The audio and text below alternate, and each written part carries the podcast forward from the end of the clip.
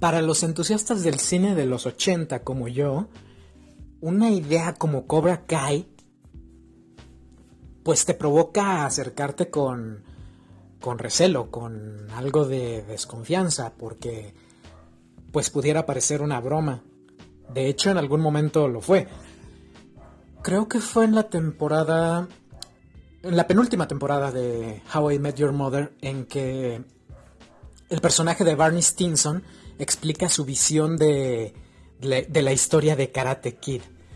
Para él, Karate Kid se trata de Johnny Lawrence, un chico rubio de California que se ve amenazado por Daniel LaRusso, un buscapleitos recién llegado de Nueva Jersey, que trata a toda costa de evitar que él y su reciente exnovia puedan reconciliarse. Les digo, parece una broma, pero para los escritores de esta serie de YouTube Red, se convirtió en un planteamiento genial para expandir una franquicia de los 80 y llevarlo pues a, nuevos horizontes realmente.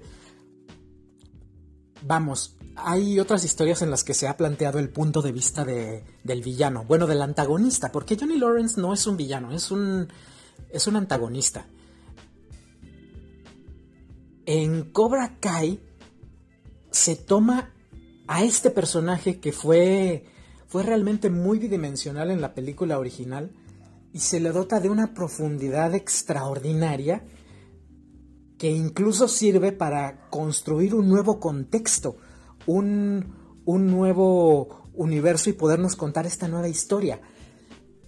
Johnny es dotado de, de una backstory, de una explicación para para cómo era, para su, su naturaleza, se le, se le dan problemas, se le dan matices al personaje y eso permite que también se construya al personaje de Daniel LaRusso más allá de, de, de lo que era originalmente.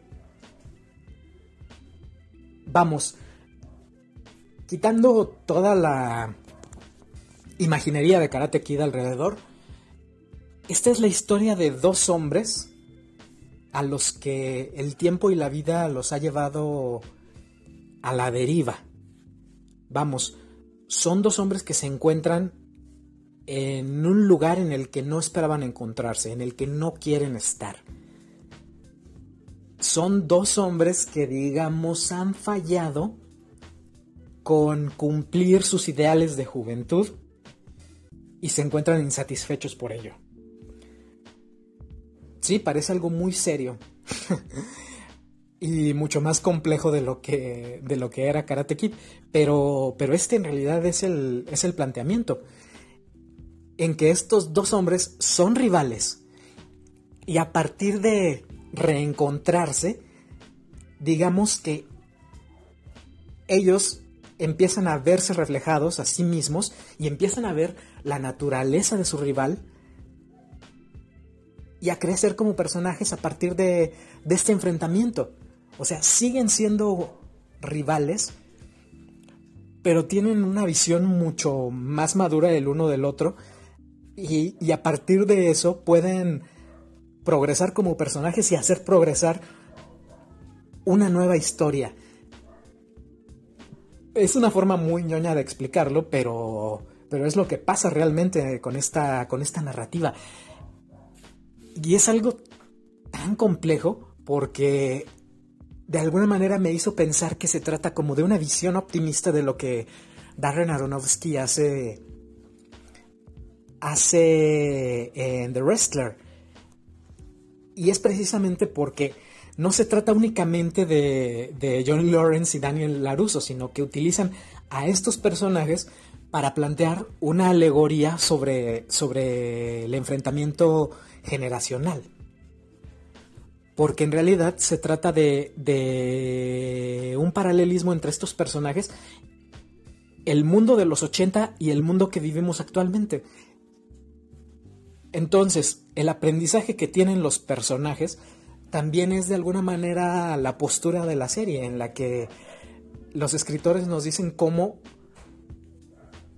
la época que vivimos actualmente podría aprender un poco de los 80 y viceversa.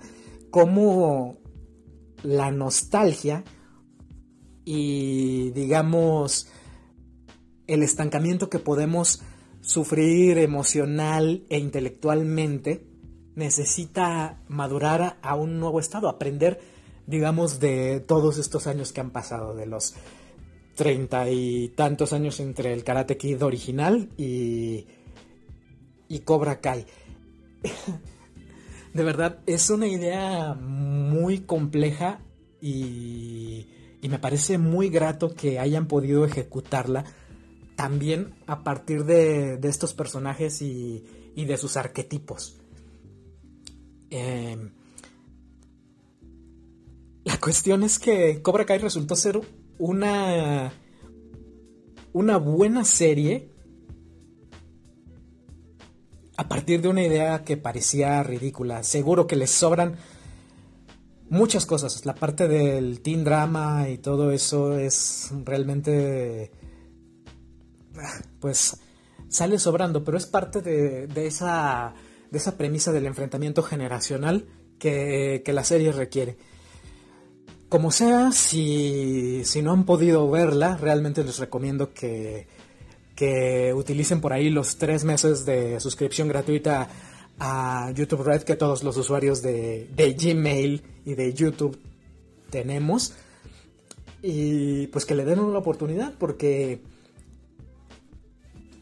es un gran, gran trabajo de narrativa y, creo que es algo muy representativo de lo que de lo que debería o de lo que se puede hacer a partir de de las franquicias viejas en lugar de remakes. ¿Por qué no, por qué no expandir más estas propiedades hacia hacia nuevas ideas? ¿O por qué no, no, no precisamente aprender de las ideas del pasado y tratar de hacerlas más, no quiero decir más complejas, pero sí de enriquecerlas? Digamos, es una prueba de cómo la buena escritura nos puede dar buen entretenimiento.